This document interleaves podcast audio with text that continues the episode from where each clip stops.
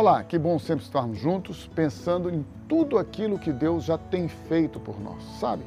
Às vezes as pessoas querem muito pedir, pedir, pedir e esquecem de agradecer. Eu sei que as coisas às vezes não saem como nós planejamos, não estão como nós desejamos. É verdade, isso acontece na vida de qualquer pessoa. Ninguém está imune, isento de passar por lutas, tribulações, provações, tentações. Todos nós, Jesus, o Filho de Deus, gerado pelo Espírito Santo no ventre de Maria, Jesus passou por todos os tipos de tentações. Ele teve o desejo humano de não ir para a cruz. Ele disse: Pai, se for possível, passa de mim este cálice ao ponto do escritor aos Hebreus dizer que ele clamou com angústia e foi ouvido por aquilo que ele clamou. Mas mesmo tendo sido ouvido, ele decidiu obedecer a Deus. E então ele disse: Mas não seja feita a minha vontade, e sim a tua vontade.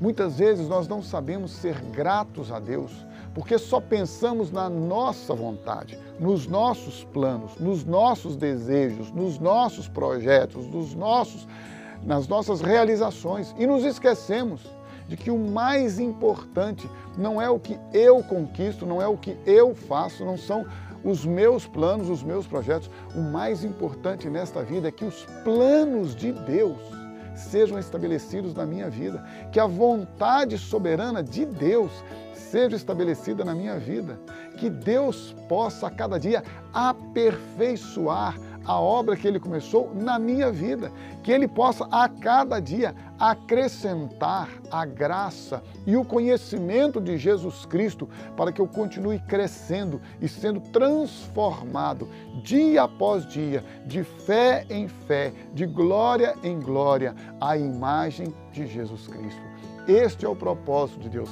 Ele nos chamou, ele nos comprou com o sangue do Cordeiro. Ele, Jesus, morreu a nossa morte para que nós pudéssemos viver a sua vida, para que a cada dia o propósito maior de Deus, de ter muitos filhos semelhantes a Jesus, se cumpra em nós e em nossa história. Se você deseja experimentar algo novo de Deus, não algo pautado numa religião, se você deseja experimentar o poder de Deus, se você deseja experimentar o poder da palavra de Deus, se você deseja experimentar uma vida nova, onde as coisas velhas ficam para trás e tudo se faz novo, o caminho já está estabelecido.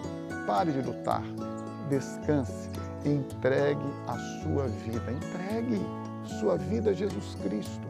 Confesse a Ele com a sua boca como sendo Ele, Jesus, o único, não pode ter outro, Salvador o único, não pode ter outro, Senhor da sua vida. E com certeza, a obra que ele começou, ele mesmo vai aperfeiçoá-la até a volta de Cristo Jesus.